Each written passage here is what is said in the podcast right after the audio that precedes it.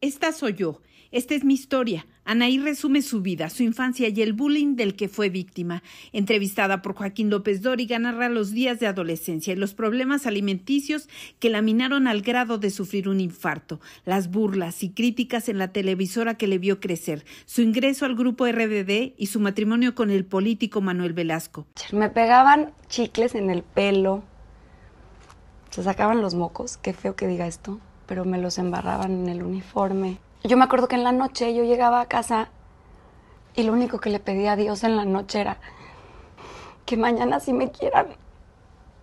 Esta primera parte de la entrevista ha logrado en YouTube casi un millón de visualizaciones en los primeros dos días, 121 en Facebook y en promedio cada visualización en esta red social la vieron más de dos personas. En Instagram casi 900 mil.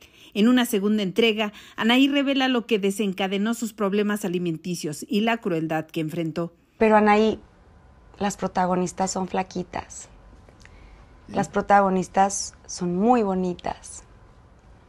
Tú estás gordita. Y después cuando ya no podía más, venían los atracones y... Y como tanto se han burlado, sí, vomitaba mucho.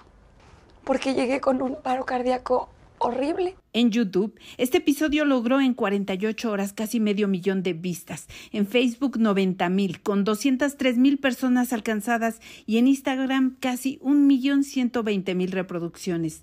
El éxito en RBD, las extenuantes giras, el poco pago, la solicitud del entonces presidente Enrique Peña Nieto para que Manuel Velasco y Anaí no se casaran son los temas de la tercer parte de la entrevista y ahí ya se supo que éramos novios, cuando Manuel ya era gobernador electo. Entiendo que era un tema muy mediático por ser los personajes que, que, se querían casar. ¿Qué eras? Y, y, y, así lo entendimos. Y nuevamente las redes de Joaquín López Dóriga logran acaparar la atención de al menos 410 mil espectadores en YouTube, 56 mil en Facebook, con 132 mil 400 personas alcanzadas y casi un millón en Instagram. Las ciudades de México donde ha sido más vista esta entrevista son Ciudad de México, Puebla, Tijuana, Guadalajara, Monterrey, León, Mérida, San Luis Potosí, Hermosillo y Querétaro y a nivel internacional en Estados Unidos, Colombia, Perú, Argentina, Guatemala, Venezuela, Bolivia, Ecuador, Brasil y Chile. Laura Cardoso, Tierra Fórmula Noticias.